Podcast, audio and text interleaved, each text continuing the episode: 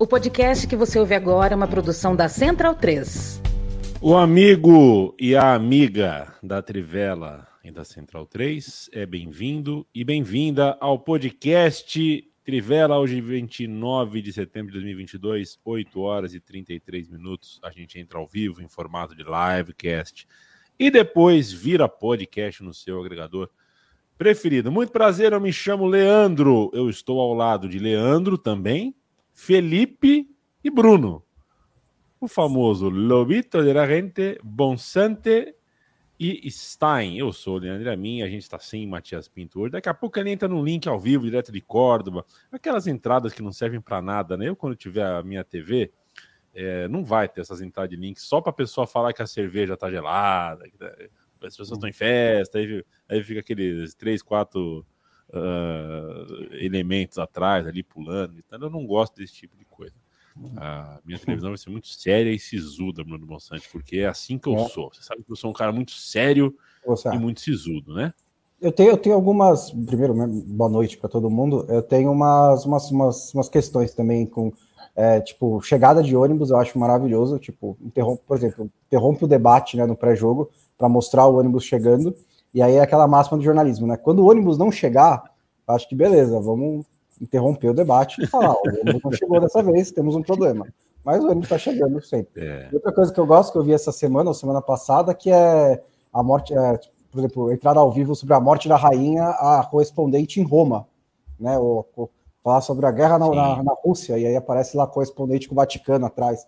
Eu olho e falo, nossa, mas assim, os jornais que ela estão lendo, eu leio também aqui de São Paulo, né? Não precisa realmente mandar para Roma, mas tudo bem, acontece. E quando é, é para falar de problema diplomático da Rússia com correspondente de Nova York? E de Nova York também, né? Até é, aí, é. se for um problema diplomático com os Estados Unidos, beleza. É. Ter, tipo, a ONU fica em Nova York, pelo menos, vai. Mas, enfim. O, o Ariel Palácios, é, que entra qualquer problema na Venezuela, é, com Ariel Palácios. Mas uh, isso faz parte. O Bruno Bonsante, foi, foi bom eu te encontrar aqui hoje.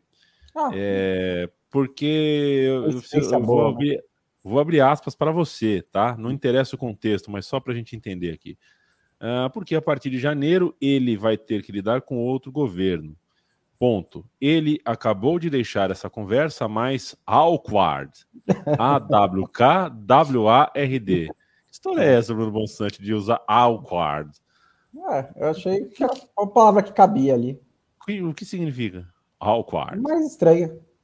Estranho, awkward. É, mas, é tipo, é mais, é, mais assim, mais. É, tipo, sei lá, estranho. Estranho, tá bom. Eu pensei é, que estranho era stranger.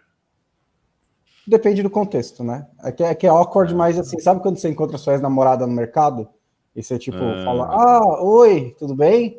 um estranho aqui. constrangedor. É, constrangedores. Constrangedor, constrangedor é mais... Constrangedor é melhor. Constrangedor, constrangedor. é melhor. É quando você quando você encontra alguém que você acabou de falar mal para alguém e essa pessoa passa perto? Eu, sinceramente, vou ser honesto, eu esqueci da palavra constrangedor, então eu botei awkward porque eu não estava lembrando. É, então, é isso. Bruno oh, mas já começou posso... a pensar em inglês, hein? Chegando já posso momento. polemizar, Yamin? Não. Já, Deve. Já tá... As pessoas é, esperam a boa sua noite. pistolada no minuto. Nem dei, nem dei boa noite, né? Boa noite a todos, bom boa dia, noite, boa tarde, boa madrugada, bom qualquer coisa aí que você vive. Paz de Deus para você. para todos, vocês paz igual o Vitor Birner. Falta, que falta faz o Vitor Birner do paz, paz, paz. É verdade. Mas o Vitor Birner tá muito bem lá na ESPN, tá mandando bem lá. Tá Mas é para falar assim, eu prefiro, de verdade, que os jogadores se manifestem mesmo para falar coisas que eu discordo, sinceramente. Pelo seguinte, não é, é mesmo que seja para discordar dele, de achar, como eu concordo 100% com o Bonsante, de eu achei um movimento pouco inteligente, para não usar um termo mais duro, porque. Eu vejo mais duro. É, porque parece você, enfim, você entrar num jogo aos 45 do segundo tempo com o time perdendo por 2 ou 3 a 0. Assim, é, não vai virar o jogo assim, não tá muito com cara. Claro que tudo pode acontecer, o futebol é maluco, como a eleição também pode. É, já vimos coisas, é improvável, mas não é impossível. Agora, me parece hum. pouco uhum. inteligente. Agora, o, que eu acho interessante, e eu acho que é uma das razões do buraco que a gente está como país, como hum. sociedade é porque a gente ficou muito tempo num discurso é, sendo muito aceito esse discurso de não se discute política, futebol e religião. Na verdade, se discute e deve se discutir muito política, futebol e religião. Aliás, a gente discute futebol toda semana aqui, todos dois dias por semana.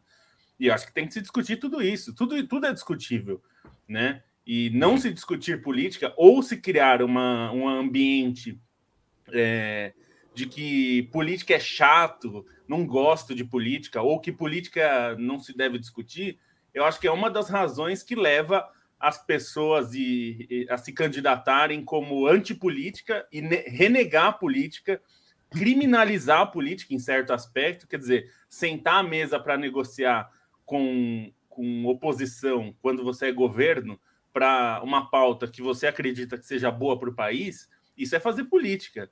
Governo nenhum trabalha sozinho. O presidente pode ter é, as melhores intenções do mundo, é, que não é o caso desse agora, mas é, ele pode querer ter isso e aí ele precisa negociar, é, porque o presidente não é um autocrata, certo? É, não é a, aqui não é a Rússia que o Vladimir Putin fala o que quiser, faz o que quiser e, o, e não tem congresso para ser oposição. Então fazer política virou uma coisa criminosa graças ao discurso antipolítica. Então, por tudo isso, eu digo: eu prefiro que o jogador se manifeste, mesmo que eu discorde absolutamente dele, como é o caso do Neymar, né? Não, não consigo concordar com quem defende é, o governo que está aí.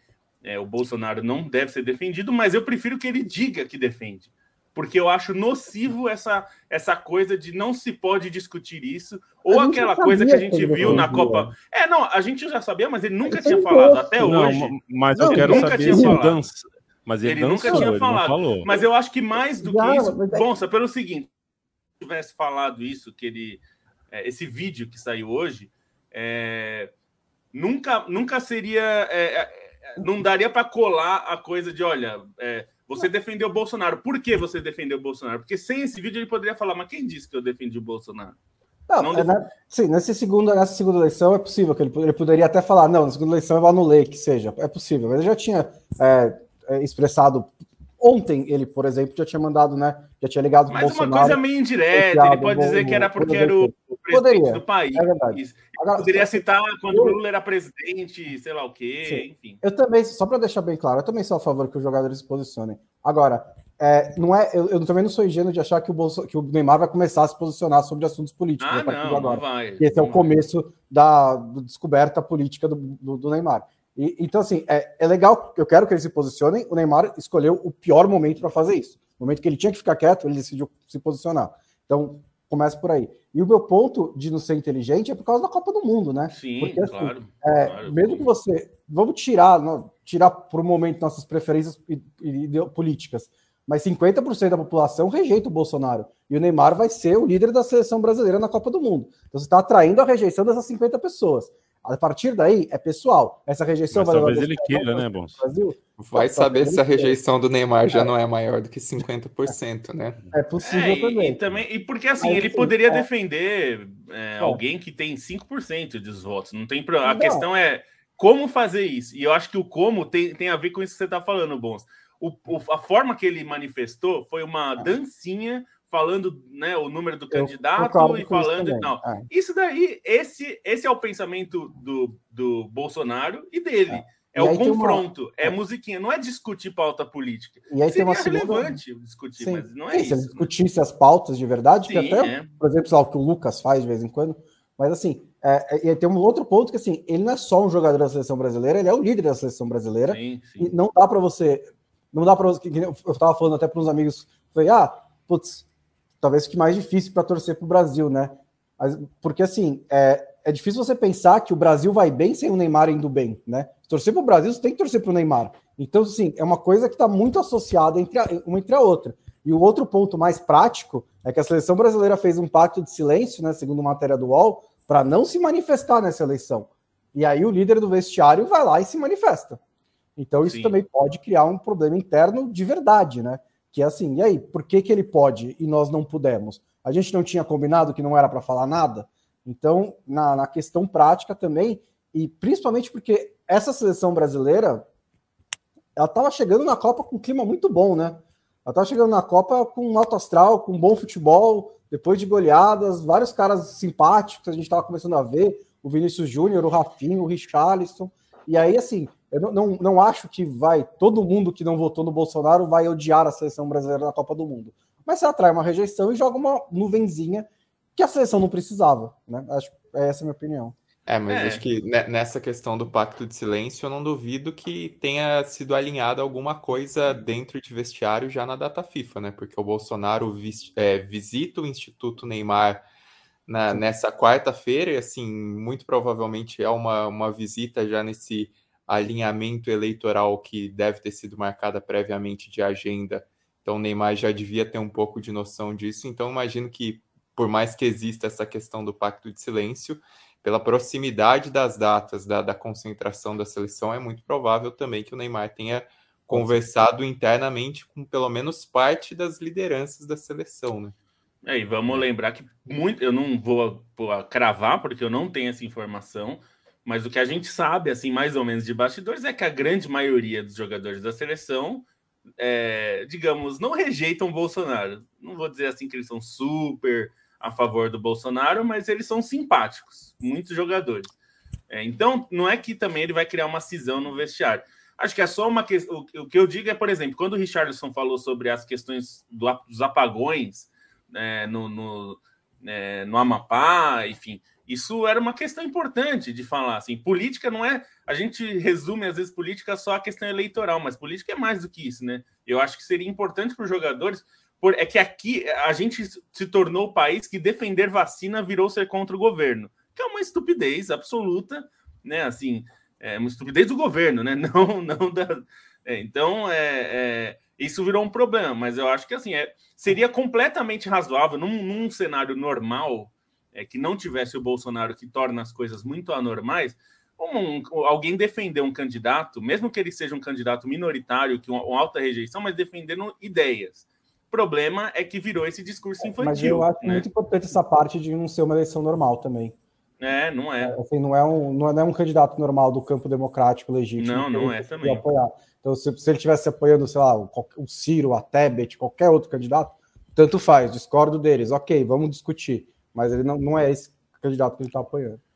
Bom, é, o, o, o meu dedo de prosa nesse papo de Neymar, que bom público saber, não está no roteiro. Isso aqui, tecnicamente, é um momento de espontânea, um desabafo espontâneo nosso aqui, fora do roteiro. É... Não se esqueçam que o Neymar ele tem interesse narrativo, ele tem, é, é ele tem uma narrativa já pré-programada, já pré-fabricada para a sua vida, para a sua trajetória como jogador de futebol profissional, e ele precisa, às vezes, encaixar os fatos nessa narrativa que já está escrita. Não nos esqueçamos que o, o, o documento, a série que ele tem na Netflix se chama O Caos, né? O Caos Perfeito. É, alguma coisa nesse sentido. E ele é, tem porque... uma imagem do ele como Coringa no, na casa dele, né? Que até os, é... é mostrado na série. Exato, porque é uma narrativa pensada empresarialmente é, de que o caos lhe, lhe é favorável de que as coisas, a coisa do, do, do, ter gente contra, do ter gente querendo o mal dele, faz parte dessa narrativa dele. Eu já aprendi há algum tempo, muitos anos atrás, não sei se os senhores lembram, eu, eu fiz até um blog no blogspot.com chamado Neymar, Neymar, Neymar, Neymar, que era basicamente uma clipagem, eu clipava uh, tudo que saía na internet sobre o Neymar, para mostrar como era insano era algo, sabe, Bob Esponja saiu da, da, da, da programação do SBT. Veja a foto do Neymar de, com, com camisa do Bob Esponja. Sabe, era, o Neymar estava em todas as pautas. É, mas eu percebi, hoje o que eu penso é que é, é, eu posso não dar esse gostinho para o Neymar. O Neymar quer, é, é. o Neymar precisa que, que haja uma rejeição a ele. Essa é, na minha visão, ele precisa da rejeição. Sim. E eu não vou dar esse gostinho para o Neymar, porque eu já torci para a seleção brasileira antes do Neymar nascer. Então, Neymar, tamo junto, tamo juntasso na Copa do Mundo. Você vai é. ter a minha torcida, queira você ou não. É, e é isso. Também, assim, em relação a isso também, porque eu vi muita gente falando, ah, mas você vai torcer contra a seleção por causa do Neymar, ou por causa do apoio dele. E assim, é, eu não acho que você precisa de um motivo para torcer contra a seleção ou para não torcer para a seleção. Se você não quer torcer para a seleção, você tem todo o direito. Tem gente que não torce para a seleção brasileira e nasceu no Brasil. E eu não vejo nenhum problema com isso. Você prefere torcer para a seleção da Argentina por causa do Messi, para a seleção de não sei quem, por causa de alguma ligação que você tem, se tem algum time que você tem mais identificação do que com a seleção brasileira, é absolutamente legítimo. Você não está sendo um traidor da, pra, da pátria, ninguém vai ser preso, né, um julgamento militar por causa disso. É tranquilo. Você não precisa de um bom motivo, você não precisa sequer de um motivo.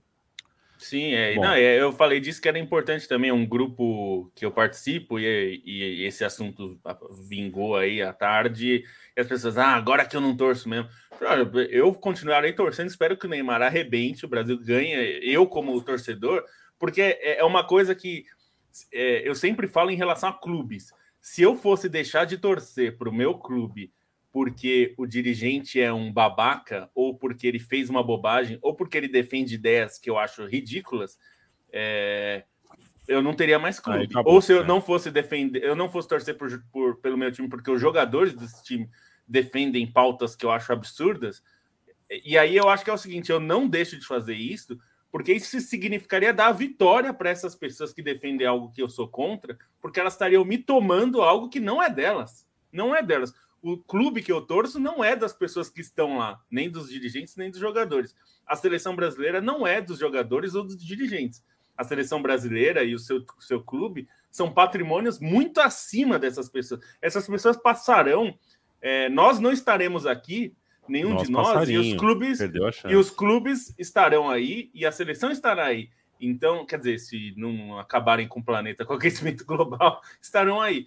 Então, é, é, acho que a questão é essa, assim, é, eu não deixo que esses caras me tomem o meu é gosto por futebol. Futebol não é deles. Então, eu acho que é super eu, gente. Eu preciso tocar o programa, gente. Ah, só, só uma pontuação nisso que o Lobo falou, acho que é o TRI, né? O TRI não é reconhecido é. pelos militares, o TRI é reconhecido como uma identidade do brasileiro, do futebol brasileiro, da cultura brasileira do próprio entendimento do, do Brasil como sociedade, muitas vezes representado é. lá fora. Então é, é um símbolo muito, muito mais forte do que o próprio contexto em si e o próprio posicionamento, posicionamento do Neymar, que aí com, concordo com o Yamin em linha editorial também. Assim, nos últimos anos já faz muito tempo que se eu, por exemplo, vou escrever sobre o Neymar, é campo e bola. Acabou.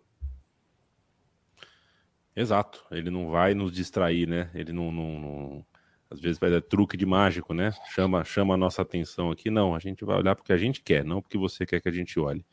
E estávamos prontos, né? Segunda-feira a gente poderia muito bem ter aberto o microfone aqui na Trivela e elogiado uma coisa que é bacaníssima, que poderia fazer parte de uma. Na hora da gente contar a história da seleção de 22, esse papo de que o Neymar foi o cara que bancou dentro do vestiário uma conversa de que a seleção podia jogar com um volante só com jogadores mais técnicos, mais ofensivos, desde que cada um uh, assumisse a bronca sem a bola também e, e, corresse um pouco mais e tudo mais. Não foi essa conversa que rolou? Que o Neymar bancou essa.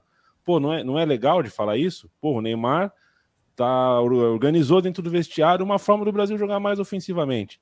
Mas parece que esse tipo de pauta às vezes é menos importante. Vamos, vamos tocar o programa porque já são 18 minutos e o roteiro muito bem feito. Aqui quem fez hoje esse roteiro? Foi, o Felipe Lobo, né? Imagino que tenha sido Felipe Lobo.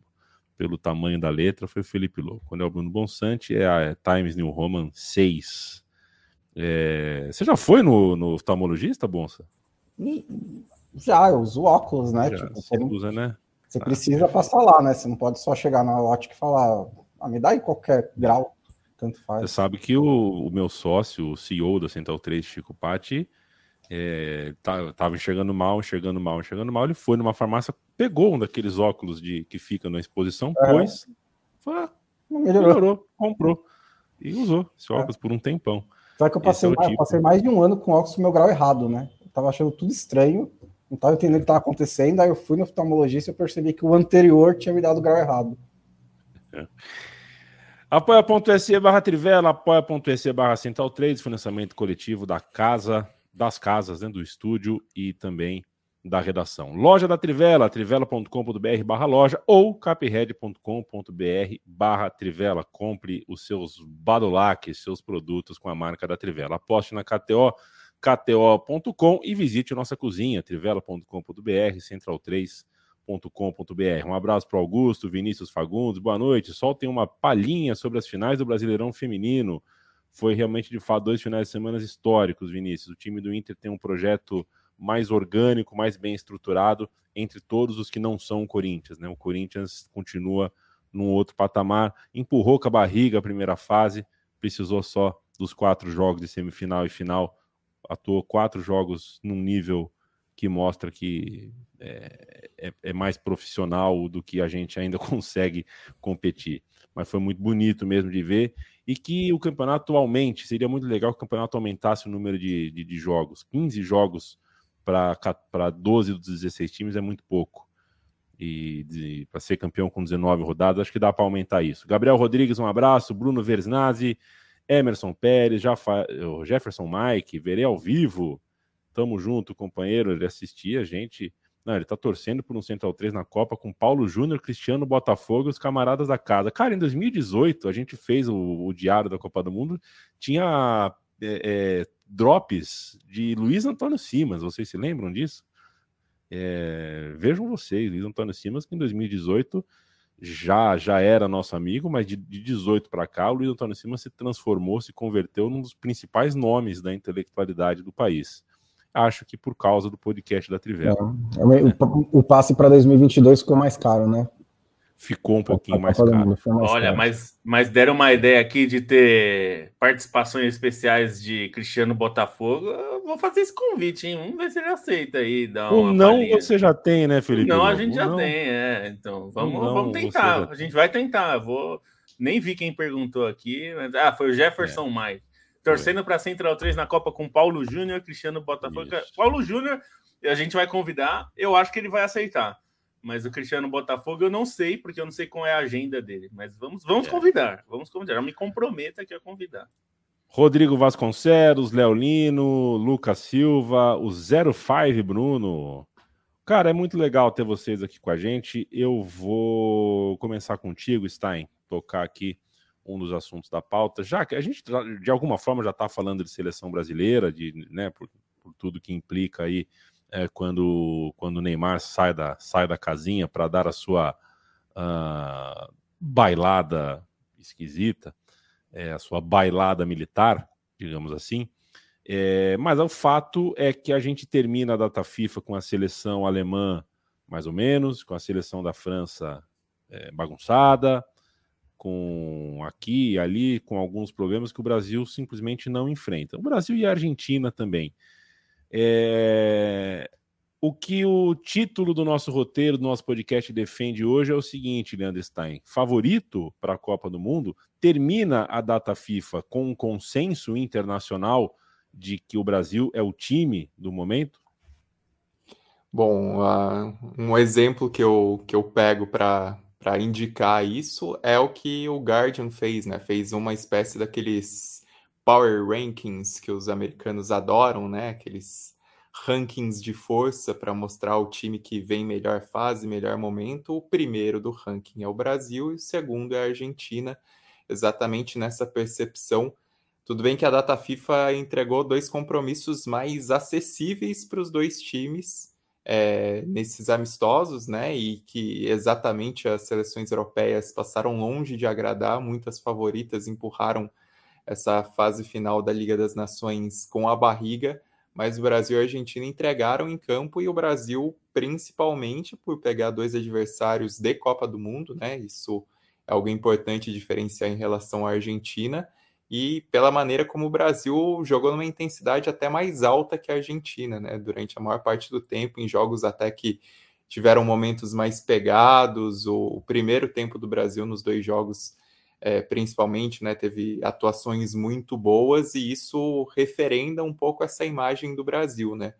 É, durante, principalmente durante as últimas Copas, e aí 2000, 2014 fica fora dessa conversa, mas o Brasil se caracterizou pelo destaque muitas vezes dos jogadores de defesa, né? Se a gente for pegar o rendimento de alguns jogadores de meio e de defesa, foram destaques individuais da seleção em 2006, em 2010, em 2018, e existe uma, uma confiança ainda que é, individualmente alguns desses jogadores não sejam os mais confiáveis, é, ainda que existam posições carentes, mas o Brasil tem uma estrutura muito boa e tem agora o diferencial de muitos jogadores individualmente no ataque, rendendo bem em seus clubes, chegando em bons momentos, a ponto de não se saber nem quem que vai ser o time titular, né? Existe uma ideia em cima daquilo que o Tite escala, mas em opção tem muita gente que pleiteia o, o time titular pelo momento que vive,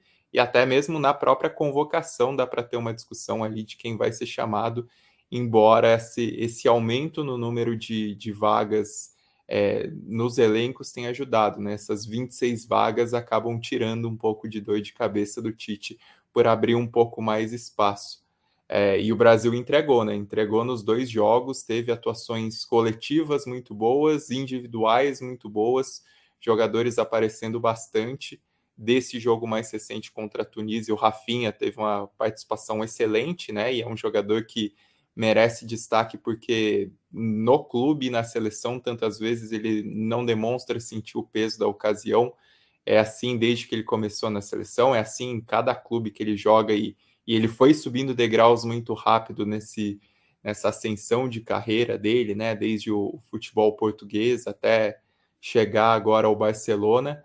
É, eu gostei bastante do Casemiro também, por aquilo que ele acabou entregando ofensivamente, né? E até por ter esse momento de transição no Manchester United, que ele saiu de uma segurança no Real Madrid para um clube em que ele não é titular absoluto ainda, e na seleção ele mostrou muito bem, até um, numa contribuição ofensiva nesse jogo, e um Brasil que soube aproveitar essas peças, soube aproveitar essa, essa pluralidade do time em relação à qualidade que pode entregar, os jogadores que podem entrar, o Pedro mesmo com poucos minutos fazendo esse gol. Então, o Brasil muito em alta nisso, diante do que, que fez, do que poderia mostrar no que foi esse ciclo limitado por conta da, da pandemia e também por conta da Liga das Nações. Né? O Brasil claramente cresceu em relação ao que foi a Copa América de 2021.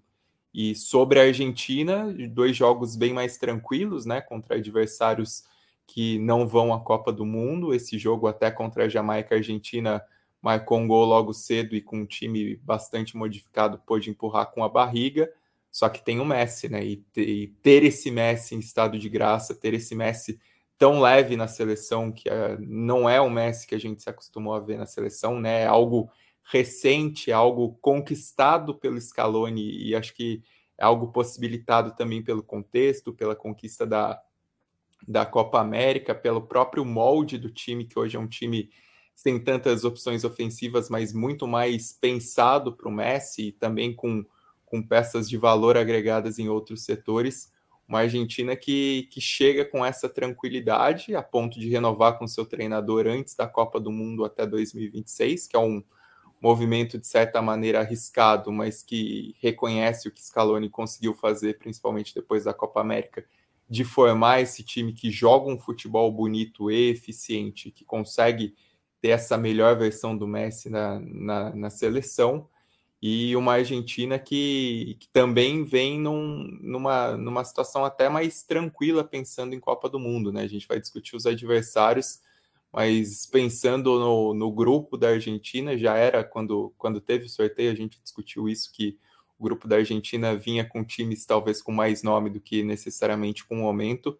Acho que isso se reforçou um pouco mais na data FIFA e é um time que parece muito tranquilo com essa condição de, de embalo que não tinha desde 2002. Com a diferença que, em relação em 2002, tinha uma pedreira muito maior para enfrentar na fase de grupos. E a Argentina pode ter essa tranquilidade para para se afirmar no início da Copa do Mundo, para se tranquilizar no início da Copa do Mundo e quem sabe até estabelecer um recorde mundial, né? A Argentina chegou a 35 jogos invicta, igualou a marca, a melhor marca sul-americana que era do Brasil de 93 a 96, e agora fica só a dois jogos de igualar a marca da Itália mais recentemente, né? Vai ter um amistoso contra os Emirados Árabes Unidos antes da Copa do Mundo, depois deve conseguir alcançar esse recorde na fase de grupos. Uma Argentina que acho que reafirma o, o favoritismo por essa leveza, mas também como o Brasil nesse contexto, né? De sem jogos contra os europeus por conta de pandemia, por conta de Liga das Nações, vai ter testes um pouco mais duros contra esse tipo de adversário só na Copa do Mundo, mas é algo para todos nesse Mundial, né? Para os próprios europeus também que não, não enfrentaram basicamente seleções de, de outros continentes ao longo dos últimos três, quatro anos. Eu acho que a diferença do Brasil para dessa Copa para anterior é que em 2018 o ápice do Brasil, né, o ponto mais alto de desempenho, parecia ter chegado antes da chegada, antes da Copa do Mundo. É, e nesse momento eu vejo o Brasil numa curva ascendente, né? Eu acho que o Brasil tá, é, dominou as eliminatórias com muita tranquilidade, mas na maior parte do tempo sem um bom futebol. E nas rodadas finais começou a se soltar e foi encontrando uma formação e um estilo de jogo, mais até do que a formação ou os nomes, é, que tem agradado bastante, né? Também nomes, né? Também a entrada do, do Rafinha também é, mais espaço para o Vinícius Júnior, o Paquetá também teve essa, essa, essa entrada no time mais para o final das eliminatórias, na metade para o final. É, e acho que isso tem sido, isso tem, tem rejuvenescido né, o time, dado mais energia para esse time. E o Brasil acho que chega, chegou nos últimos amistosos de preparação, crescendo e confirmou esse crescimento nesses amistosos. Que beleza, não foram contra as melhores seleções do mundo, mas como disse Stein, são seleções de Copa do Mundo, são seleções do nível do que o Brasil vai pode enfrentar ou vai enfrentar na Copa do Mundo. E também, assim, eu vi quase todas as principais seleções europeias. Eu não acho que ganhar de algumas delas nessa, nessa semana teria sido teria feito uma diferença muito grande nessa avaliação, porque a maioria jogou muito mal. É, então, não, não, não, não, acho que o último amistoso antes da Copa do Mundo é quando você tem que testar a sua força, né? Essa, essa, se o Brasil, em vez de ganhar da Tunísia por 5 a 1 ganha da Alemanha por 2 a 0 significa que o Brasil está muito melhor do que está agora? Não isso faz muito sentido. É, tá, a hora de testar a força vai ser na primeira rodada, vai ser contra a Sérvia, vai ser na fase de grupos. É quando vai ver realmente qual é essa a força verdadeira do Brasil. Do lado da Argentina, que eu concordo também, acho que são os dois principais favoritos nesse momento por desempenho. Acho que uma parte importante são os jogadores que surgiram ou cresceram nesse último ciclo de quatro anos. E eu acho que o Scaloni teve muito mérito em conseguir integrar esses caras e montar um time em torno desses caras. Eu acho que principalmente na defesa isso é bastante claro, né? Que você tem jogadores que é, não existiam em 2018 para a seleção argentina e que hoje estão entre os talvez entre os 10, 15 melhores, 20 melhores do mundo nas suas posições. É, o Emiliano Martinez na defesa, na defesa principalmente, eu acho que isso fica bem claro, né? O Emiliano Martinez, o Christian Romero, o Lissandro Martinez, são jogadores que hoje estão em grandes clubes do futebol europeu e que são, o Martinez está no Aston Villa, mas está é, tá na Premier League, é um dos melhores goleiros da Premier League, o Romero na, no, na, do Tottenham, o Lissandro Martinez agora do Manchester United, ainda com espaço para crescer. Talvez não estejam tão prontos para essa Copa do Mundo, mas apresentam como opções para o Scaloni. O meio-campo com Paredes, com o Lo Celso, com o Depol, também não era uma realidade em 2018. É, poderia, acho que, acho que o Depol foi convocado antes, o Paredes eu tenho certeza, mas não eram jogadores do, do status que tem agora. E o Lautaro Martinez, que em 2018 tinha acabado de trocar o Racing pela Internacional, tinha feito alguns jogos antes da Copa do Mundo, mas hoje é um dos melhores centroavantes do mundo. Então o Messi de 2018 para cá ganhou uma companhia mais interessante, né? Ganhou a, a, um, um time em torno dele que foi muito bem montado pelo Scaloni e acho que ele tem muito mérito em ter é, identificado esses talentos que estavam surgindo e integrado eles no time. Sempre lembrando que o assessor técnico, auxiliar técnico do Scaloni não é o substituilone. Né, Bruno Monsanto? não, não é. Não é. Mas e a minha? Queria, o, queria... o Felipe Lobo gostou. Queria aproveitar para é. entrar nessa do é, a gente falou durante muito tempo, e acho que com razão, sobre o, o problema que é para as seleções sul-americanas não enfrentar os times europeus. É, é, ruim, você perde um parâmetro, né? É importante você ter um parâmetro de comparação ali, de você poder enfrentar. Eu não digo só enfrentar a Alemanha, a França, a Espanha, a Portugal, mas mesmo enfrentar uma Suécia, por exemplo, a Suécia é, que não vai para a Copa, mas é um time deve, assim, você poderia enfrentar, poderia ser, ainda que a Suécia tenha caído na Liga das Nações, mas enfim, uma seleção mais ou menos desse porte. É, a Escócia, por exemplo, que enfim subiu para a Liga das a Liga A, né, na Liga das Nações, não vai para a Copa. É, Mas a gente ficou falando muito sobre o nosso ponto de vista sul-americano, que é natural, mas acho que acabou sendo ruim para eles também, para os europeus. Eles perderam esse parâmetro também. Então, é, isso é uma coisa que está sendo falada lá agora, né? É, pô, a, gente tá. O Vangal falou sobre isso, né? Já, já na, não nessa data FIFA, em junho ele já tinha falado que é, da Argentina, né? Ele elogiou a Argentina e falou: é ruim para nós europeus não podermos enfrentar os times sul-americanos, né? Porque é um outro tipo de jogo, um outro tipo de futebol, uma outra escola mesmo, né? E, e é verdade, eu acho que é ruim para nós não enfrentar europeus, para os sul-americanos, as seleções sul-americanas, e é ruim para eles. Eles perderam esse parâmetro. Então, Portugal poderia ter feito jogos contra é, Equador, é, eventualmente contra o Uruguai. É, contra o Uruguai, não, não, não, porque vai estar no mesmo grupo, mas enfim, contra outras seleções e, e não fez, né? Isso acaba sendo negativo também. Essa, esse, a é. gente sempre fala muito de intercâmbio, né? De ideias e de. de não, mas depende deles, né? É, não, não, eu estou dizendo que assim, é claro que é, é uma questão da UEFA, e a UEFA é. fez isso, e a gente sabe que é por causa dessa guerra com a FIFA e tudo mais. Mas no fim, a gente focou bastante no ponto de vista nosso, que foi ruim, mas no fim está sendo ruim para eles também. E eles estão chegando na Copa com essa sensação de putz, Brasil e Argentina estão voando e a gente nem conseguiu nos medirmos com eles, né? Porque a gente não conseguiu enfrentar né, esses, esses times no, no, no, no ciclo, né? Isso parecia, eles estavam tão em si mesmados, né? Porque os europeus dominam aí a Copa do Mundo desde 2006, é, são sempre os campeões, né? Desde 2006, o Brasil foi o último não europeu a ganhar, é o único sul-americano, né? Porque só sul-americanos e europeus ganharam. É, mas eu acho que esse parâmetro vai ser ruim para eles também, porque, por exemplo, na hora que Portugal tiver que enfrentar o Uruguai na Copa, não é a mesma coisa de enfrentar a Suécia, não é a mesma coisa de enfrentar a Suíça. Eu não estou dizendo que isso é pior ou melhor, é diferente e eles não estão quatro anos que eles não têm esse parâmetro, né? Eu quero mandar um abraço para o Leonardo Vavassori, Dari Camaradas, boa noite. Acorda nele, pagou um café aqui para gente, valeu demais. Guilherme Kunz lá, Equador vai pegar o europeu de surpresa.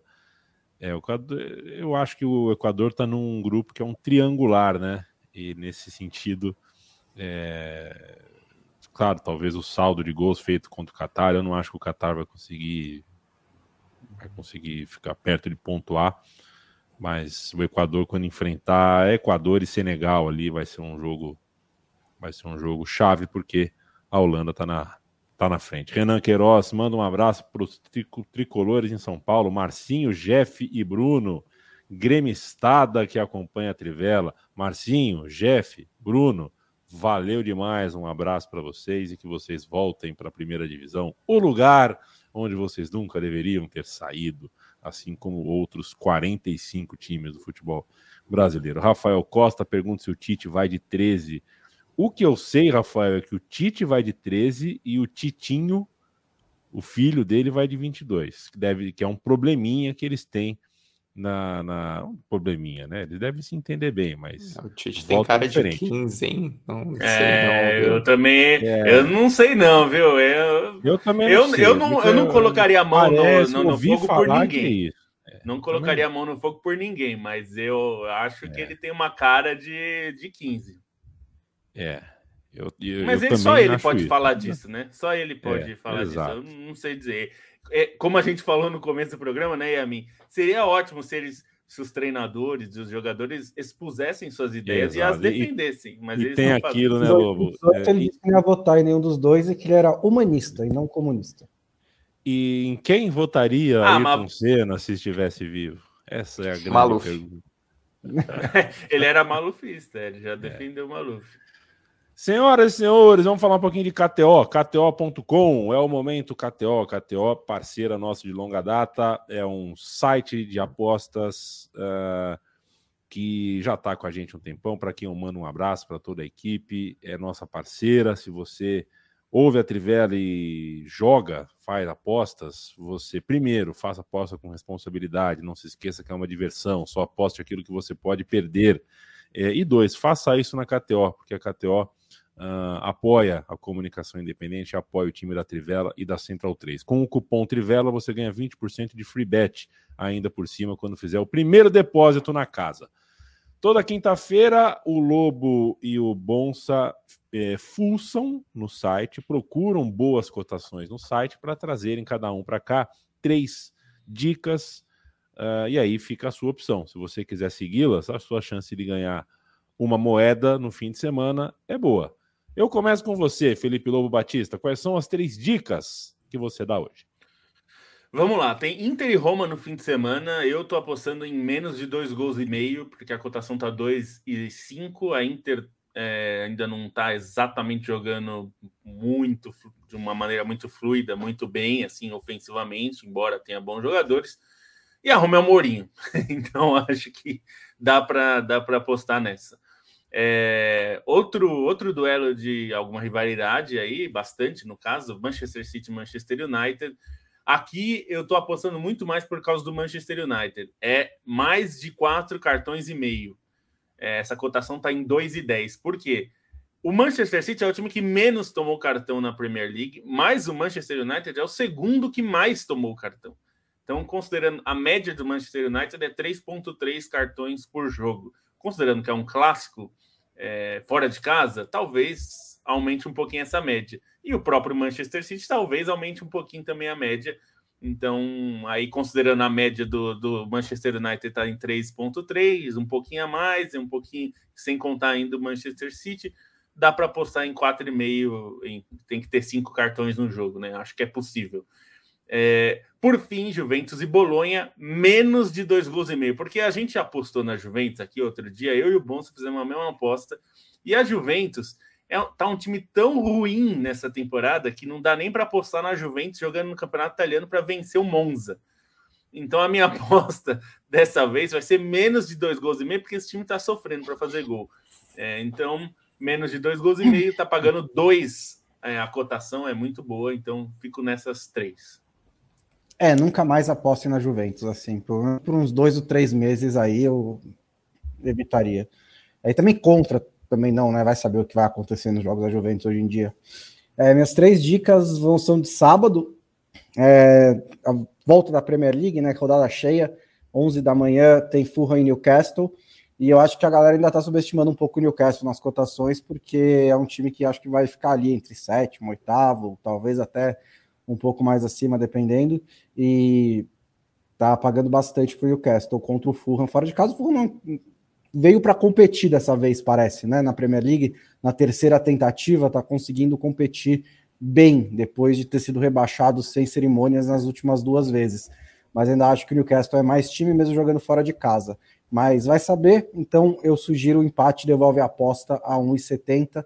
É, se empatar, eles devolvem a aposta. É, também no sábado, Napoli e Torino, né? A gente já falou bastante no podcast aqui sobre como a gente está impressionado com o Napoli acho que é o, é o líder. Torino não faz um começo de temporada ruim, mas é jogo em casa para o Napoli. Acho que tem totais condições de ganhar e não daria 1,62 para eles também. Acho que é uma cotação um pouquinho alta. E é o mesmo caso de Empoli Milan, às 3h45, Milan 1,63. O Empoli é, não perdeu tanto assim na Série A ainda, mas também não ganhou tanto assim na Série A. E o Milan é mais time. Acho que são boas cotações para tirar um lucrinho. KTO.com, um beijo, um abraço, parabéns, parabéns a todo o time da KTO, que tem uma sessão de Copa do Mundo muito, muito sortida de tipos de aposta. Você pode apostar lá em grandes zebras, você pode apostar onde você acha que cada seleção vai chegar, quem classifica em cada grupo. É, vem com tudo a KTO na Copa do Mundo. E, e dá para postar na eleição também, se quiser. É, isso que eu ia falar. A, a KTO já lançou as, as Quanto que tá? eleição. Tá 1,38 é, não... para o Lula. Cotação 1,38. E mais e pouco para o Bolsonaro, né? 2,75 para acabar domingo. Ou 1,30 para não acabar domingo. E se você quiser votar em quantos votos válidos o Ciro Gomes vai ter em Pires Ferreira no Ceará, você também pode. Olha aí. É sério? É, é sério. sério. É porque é um reduto, né? Bolsonaro vai ter em Nova Pádua, no Rio Grande do Sul. Mais de 81,5%? Menos de 81,5%. Tá lá na Catel.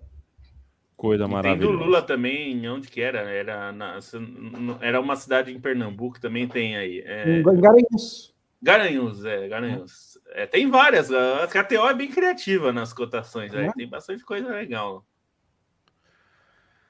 Valeu, KTO, e vamos falar um pouquinho de final de Sul-Americana agora, neste sábado à tarde, fim de tarde, São Paulo e Independiente Del Vale vão se enfrentar. O Independiente Del Vale tem uma torcida muito pequena, mas construiu uma história muito robusta nos últimos anos. Já venceu uma Sul-Americana de maneira épica, porque enfrentou um estádio completamente tomado de torcedores do Colón em Assunção, no Paraguai, e fez um jogaço. Ganhou de maneira categórica, né? Foi um dos grandes chocolates, embora o placar não mostre exatamente isso. É...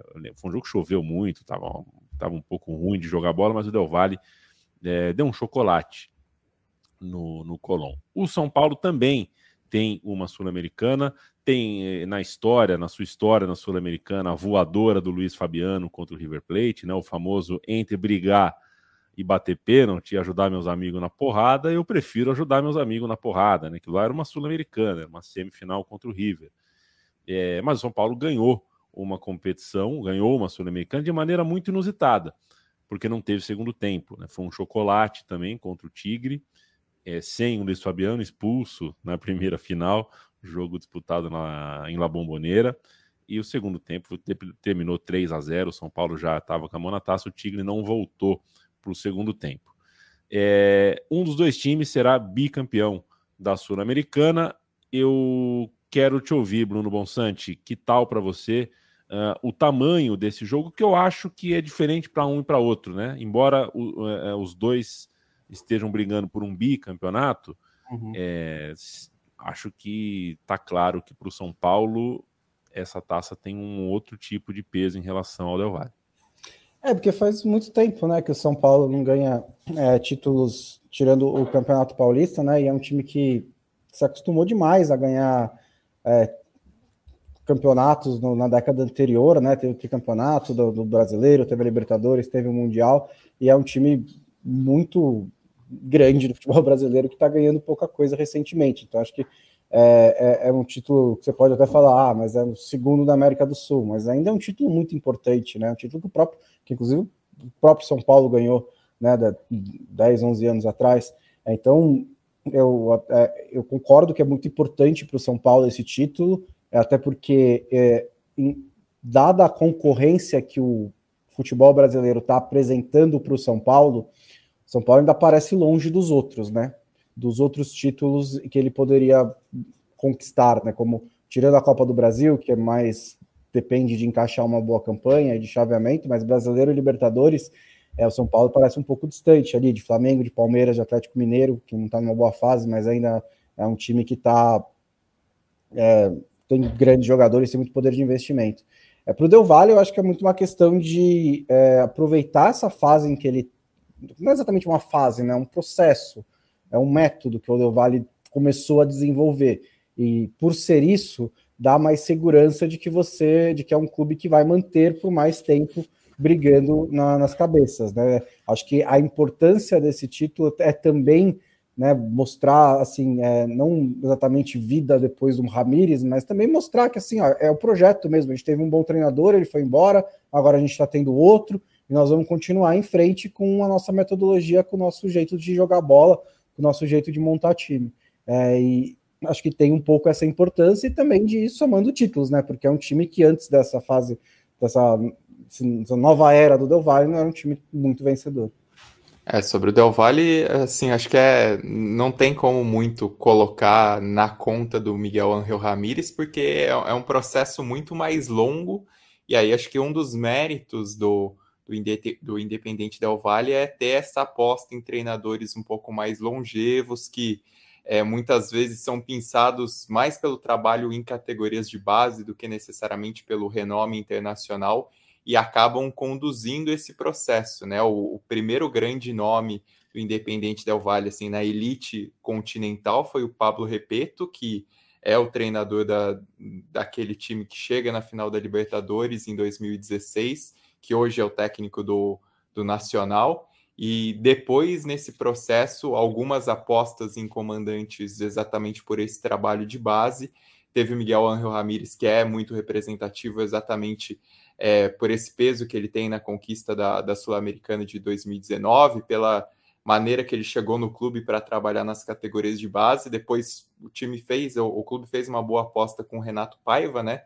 Que também tinha essa experiência é, na formação de jogadores no Benfica, conseguiu dar o primeiro título nacional para o clube, né? O primeiro título no campeonato equatoriano na temporada passada e saiu no início desse ano quando teve é, uma proposta pro Leão. E aí a aposta também para esse ano, para esse momento, o treinador que consegue levar novamente a uma final de Copa Sul-Americana é o Martin Anselmo argentino, que era exatamente o, o assistente do Miguel Ángel Ramírez, né? O principal carimbo no currículo dele é ter sido assistente do Miguel Ángel Ramírez. Então, tem todo esse processo, essa ideia em relação às categorias de base e, e os números do Independente Del Valle, é, não só no cenário continental, não só no profissional, mas também na base, são muito expressivos. Né? O time é, foi campeão da Libertadores Sub-20 há dois anos, em, é, em 2020.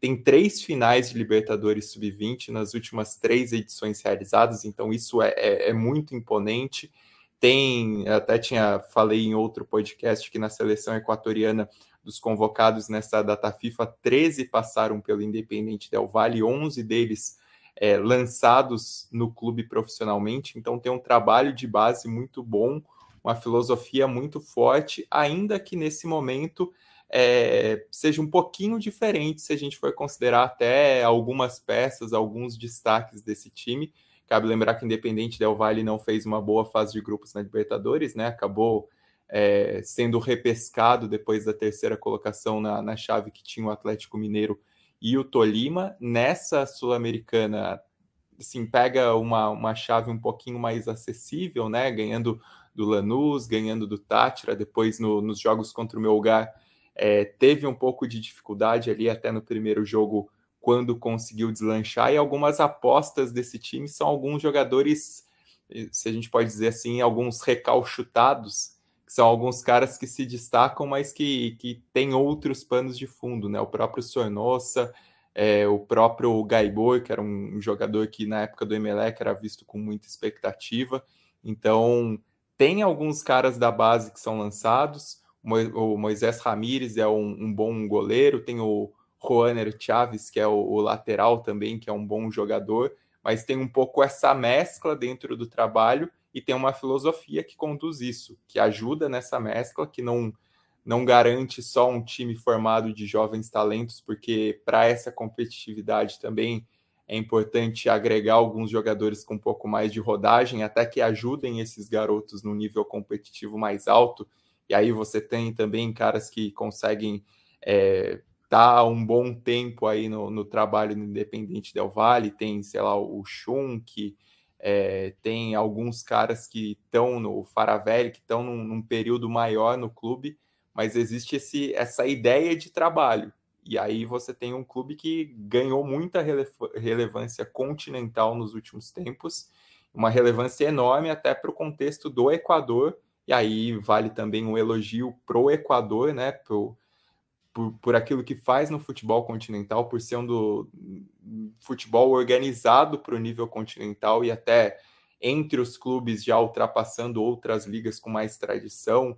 Hoje o Equador pode se colocar à frente do, dos clubes do campeonato chileno facilmente, dos clubes do campeonato colombiano, e o Del Valle ajuda a puxar o carro com essa organização, com essa continuidade, com essa ideia de projeto que, mais uma vez, garante uma grande campanha continental, né? Independentemente do que acontecer na final, você ter esse carimbo de novo de uma final continental é, é muito importante. Aí, dos jogadores também, só para mencionar um cara que me chamou muita atenção, principalmente nesses jogos da semifinal contra o Melgar, que merece um pouco mais de atenção, é o Lautaro Dias, argentino. Chegou a marcar um golaço, então dentro desse, desses nomes, né? Muitas vezes no Del Valle a gente acaba olhando para os mais jovens, mas o Lautaro Dias nem é tão novo, tem 24 anos, e é um cara que merece um pouco de observação, porque é um cara importante nessa campanha e foi contratado do, do Estudiantes de Buenos Aires, né? Um, um clube histórico da Argentina e está mostrando muito serviço nessa campanha na Sul-Americana, principalmente. É. Bom, é, o, o, a gente falou no programa passado sobre sobrenomes, né? É, tem muito sobrenome hoje que não tinha até pouco tempo atrás. Tal. É, Lautaro, eu tenho a impressão que é o Enzo de, de né, o Enzo argentino, só que claro, 20 anos atrás, né? Não tinha Lautaro quando eu era criança, nunca ouvi falar em nenhum Lautaro. Hoje em dia, o que tem de Lautaro, rapaz, você assiste dois jogos do Campeonato Argentino, se tropeça em três Lautaros.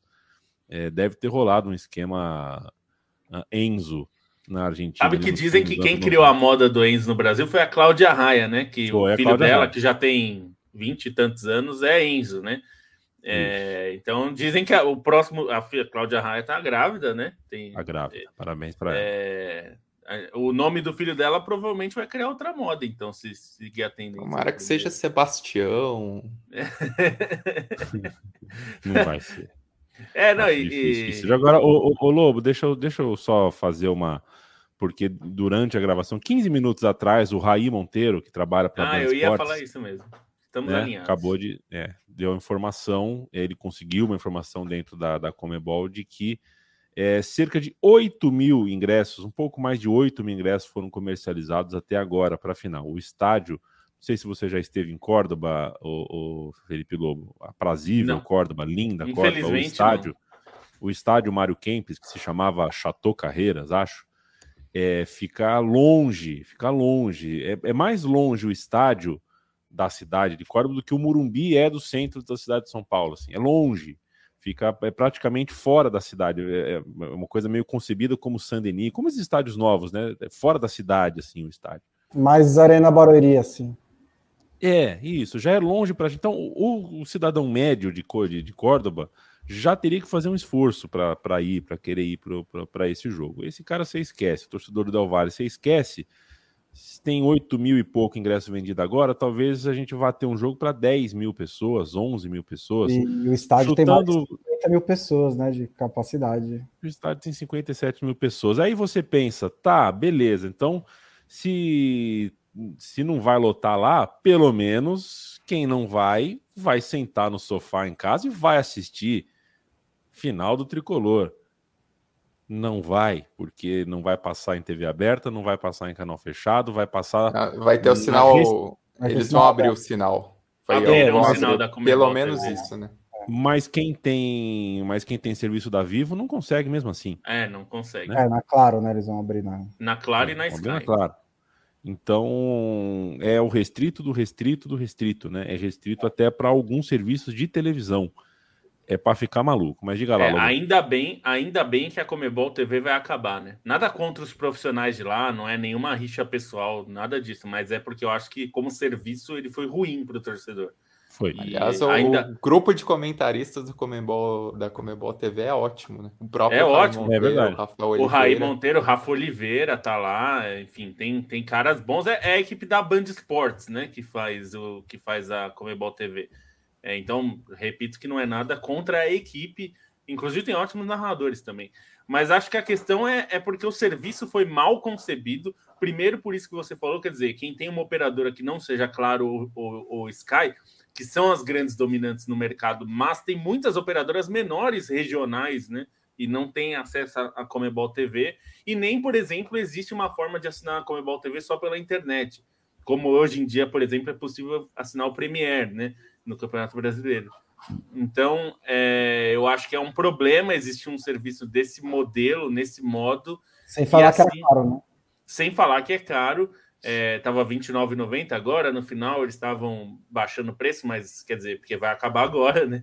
Não vai mais existir. O ano que vem, só para lembrar para quem não sabe, a, o pacote que era da Comebol TV, que são jogos, é, segunda opção na Libertadores, e os jogos da Sul-Americana foi comprado pela Paramount, é, Paramount Plus, né, que vai, vai exibir esses jogos, e a ESPN vai exibir na TV fechada a, a, a Copa Sul-Americana e a Recopa, né, que também estavam exclusivas da, da Comebol TV.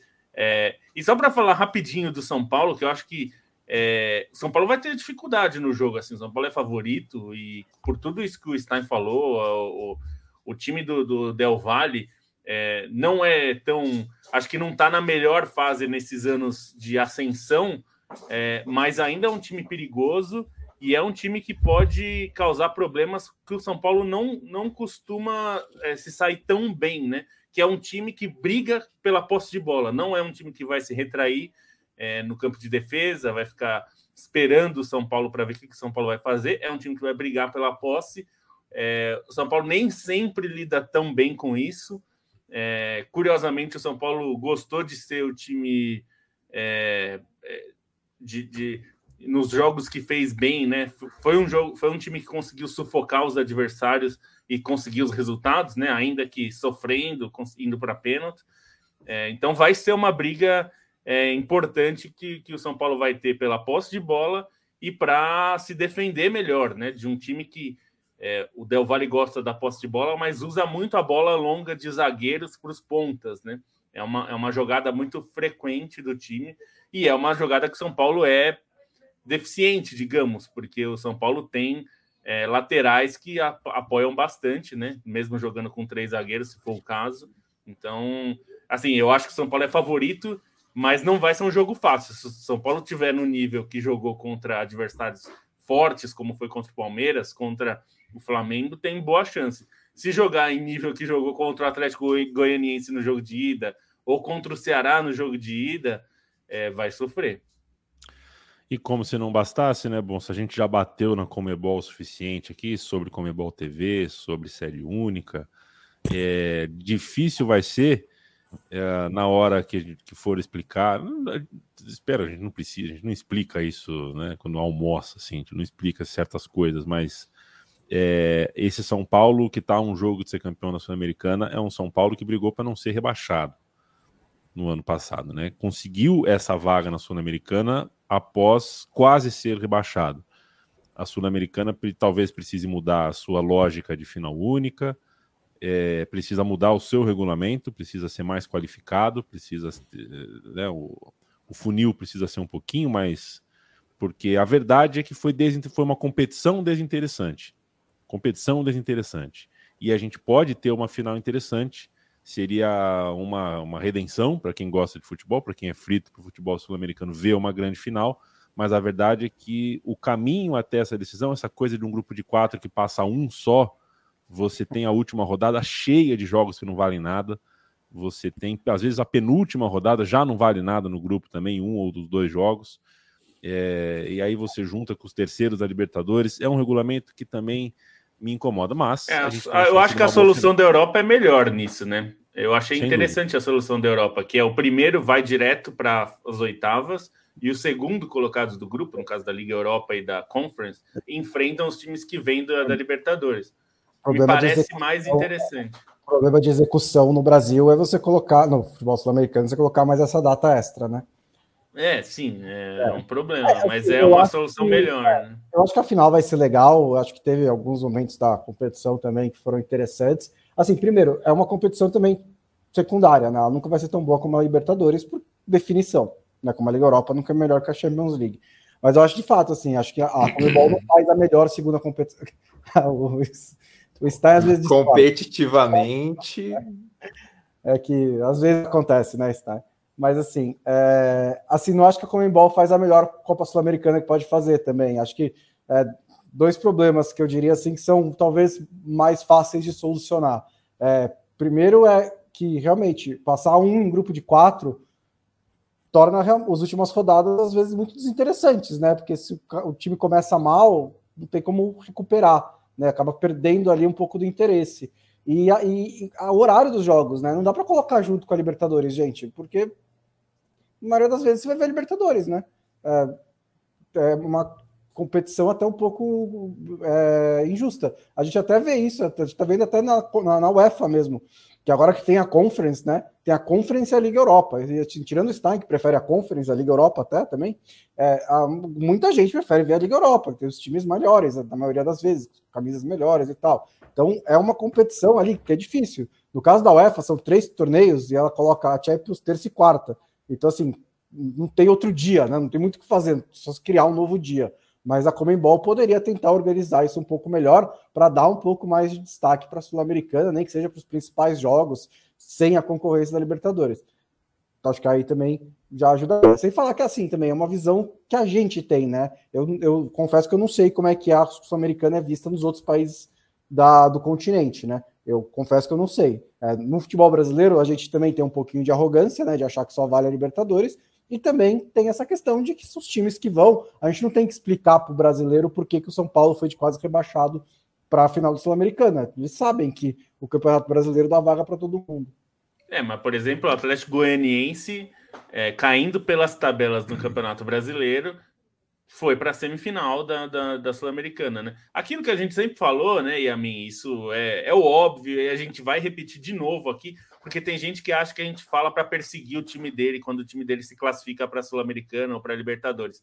É péssimo para a competição e para o continente e para o futebol brasileiro ter esse número grande de vagas da Copa Sul-Americana, da, da Libertadores e da Copa Sul-Americana. É ruim. Não importa se é o Ceará, o São Paulo, o Flamengo, é, não importa. Quem, é, quem se classifica com esse formato acaba sendo ruim para o futebol brasileiro, porque é isso que o Yamin falou. Premia campanhas horríveis, premia campanhas ruins, gente que fez trabalho porco. É, então, assim, não é o melhor jeito de tratar uma competição. Já seria ruim por aí, mas além disso, tem o que o Bonsa falou é, você tem que tratar a Sul-Americana de uma forma melhor. Talvez os jogos tenham que ser só na quinta. Faz terça e quarta para Libertadores, não faz jogos de Libertadores na quinta, que às vezes acontece. É, coloca todos os jogos da Sul-Americana na quinta, talvez seja um caminho. Aí, claro, eventualmente, como acontece na Europa, tem jogo que você tem que puxar para quarta, porque vão ser dois jogos da mesma cidade, enfim, qualquer coisa assim. Mas tentar valorizar um pouco também. E, de novo, final em jogo único na América do Sul, seja Libertadores, seja a Copa Sul-Americana, é ruim para o torcedor.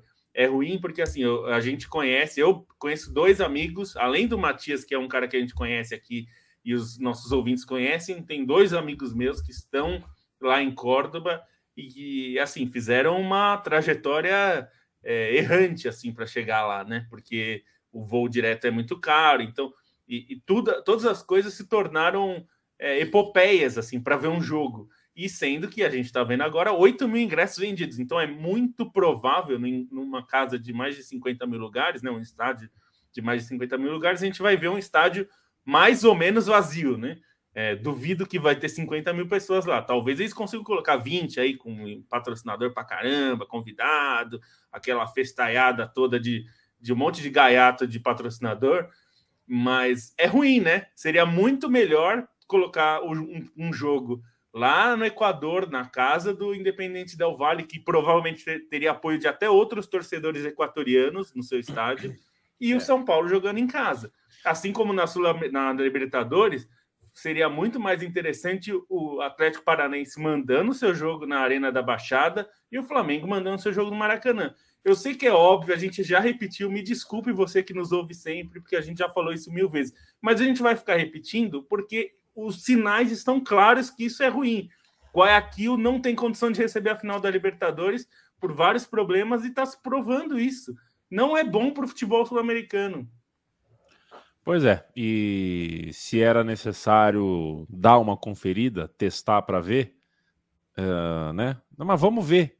Pronto, já está visto. Já vimos algumas vezes. Deu uma sorte do cacete da torcida do Colón morar do lado de Assunção deu. Né? E quem está falando aqui é alguém que viveu o melhor dia da vida, o melhor dia da minha vida e a melhor semana da minha vida foi graças a uma final única da Comebol. E não é hipocrisia minha eu falar contra essa competição. Eu fui porque eu sou um privilegiado é, e porque ganhei o ingresso.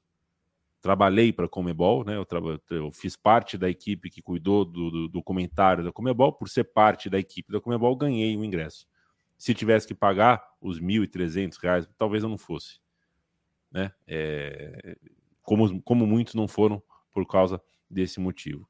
É, não deu certo. Está feito o teste, já está mostrado, já está provado que não deu certo. A gente vai ficar insistindo, sempre na esperança, torcendo os dedos aqui para dar um Boca Juniors então, é perto assim... de casa, um River perto de casa, um Flamengo toda a final.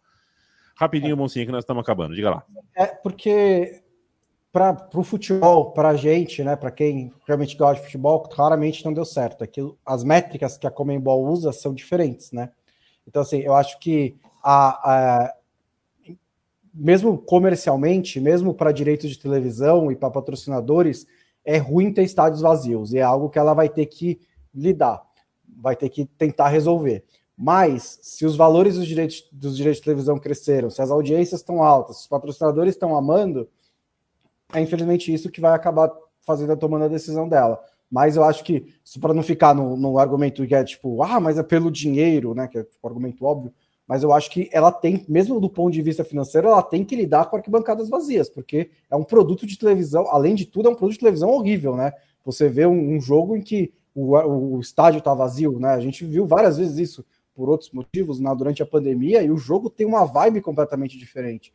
Então é algo, é um problema também. Aqui ficou muito claro que não é a prioridade da Comembol. A prioridade da Comembol não é ter os estádios vazios, não é favorecer o torcedor dos times que chegam nas finais.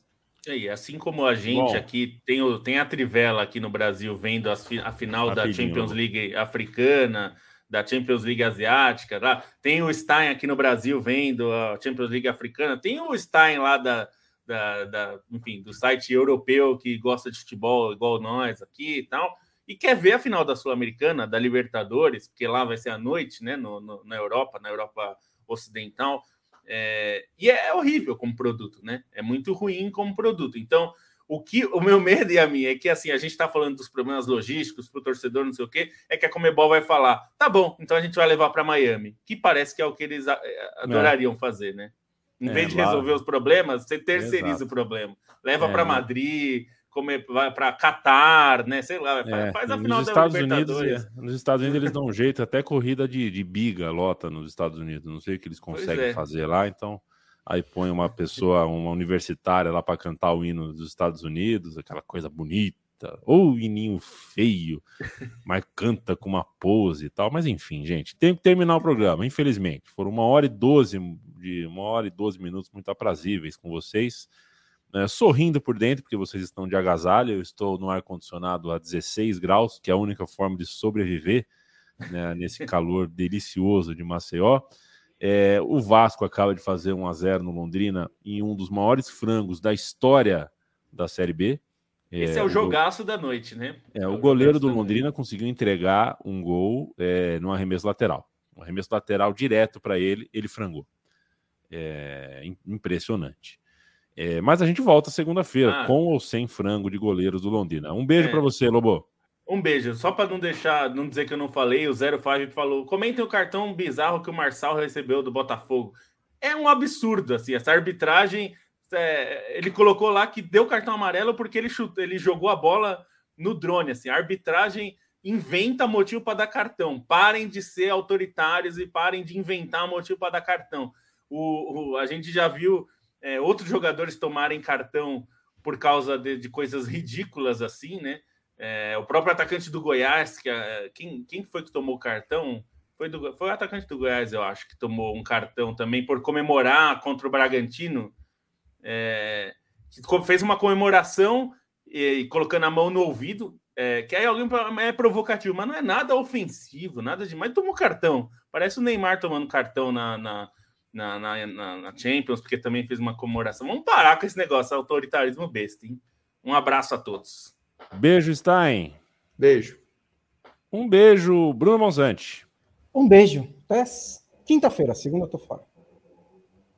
Boa folga para você na noite de segunda-feira. Quinta-feira a gente se encontra aqui. Semana que vem já saberemos o que deu no primeiro turno das eleições, o que deu na final da Sul-Americana, o que deu no campeonato francês, inglês, italiano, eh, sueco, romeno, húngaro, croata, bósnio, australiano, oh. neozelandês, brasileiro e to todos os outros. Porque é, o futebol. Um adendo para terminar, né? O Neymar não vai votar na eleição. Ele não vota, exatamente. Aliás, ele e 80% da seleção também. Ele não então, transferiu o título para Paris, ele tem jogo um dia antes, ele tem jogo alguns dias depois, então é. também não vai votar. Matéria, matéria é. do Thiago Arantes no UOL mostra que ele, 80% eu, não transferiu o título. Eu sou primo de um ex-jogador de futebol que passei infância com ele, ele foi jogador profissional, na época ele jogava no Juvenil do São Paulo, com 16 anos, ou já estava no Corinthians, acho que ele já estava no Corinthians, ele foi de São Paulo para o Corinthians, e fomos justificar um voto na Praia Grande um dia, ele escreveu que você tem que justificar, você tem que escrever por quê, né? Ele escreveu N motivos e a mulher uh, aceitou. uh, aceitou o papel. Então, essa coisa de justificar. Né? É uma brincadeira, é uma brincadeira. Um beijo, gente. Até segunda-feira.